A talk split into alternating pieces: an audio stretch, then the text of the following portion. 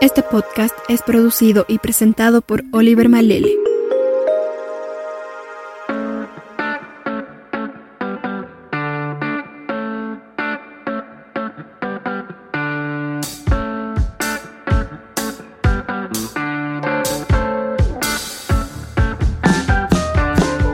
Hola y bienvenidos a un nuevo episodio de Curioso Pod, segunda temporada. Hoy iniciamos hablando de la peste negra que se dio en el año 1320.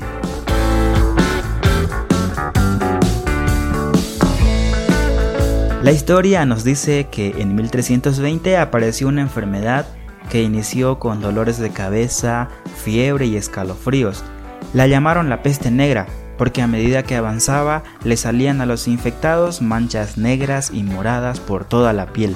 A la gente le tocó apartarse y entrar en cuarentena.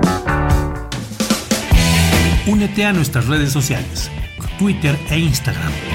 Arroba Curioso Curioso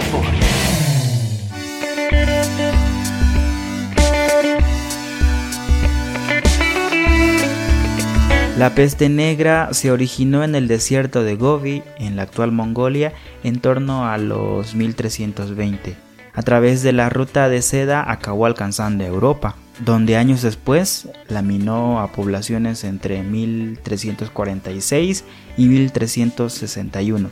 La horquilla de datos llega a moverse entre los 75 y los 100 millones de fallecidos a causa de una enfermedad que provocaba fiebres altas, estupos, inflamaciones en los ganglios o pequeñas hemorragias internas. Otras regiones como el norte de África o el Medio Oriente también sufrían brotes severos en ciudades como Florencia, que perdieron el 75% de la población.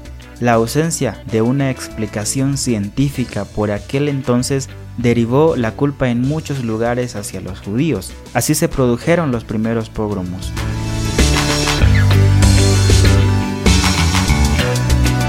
Hasta hace no mucho se creyó en las ratas como un vector de transmisión, pero en los últimos años se ha difuminado esta teoría.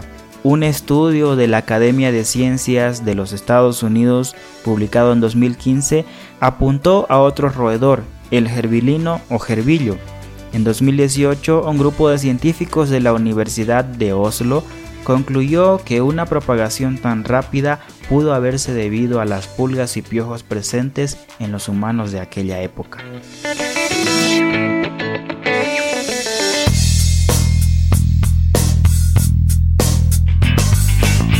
¿Habías escuchado de esta enfermedad? ¿Conocías su historia? En el siguiente episodio hablaremos acerca de la viruela que se dio en el año 1520. No te lo pierdas, comparte este podcast con tus amigos y nos encontramos en la siguiente entrega.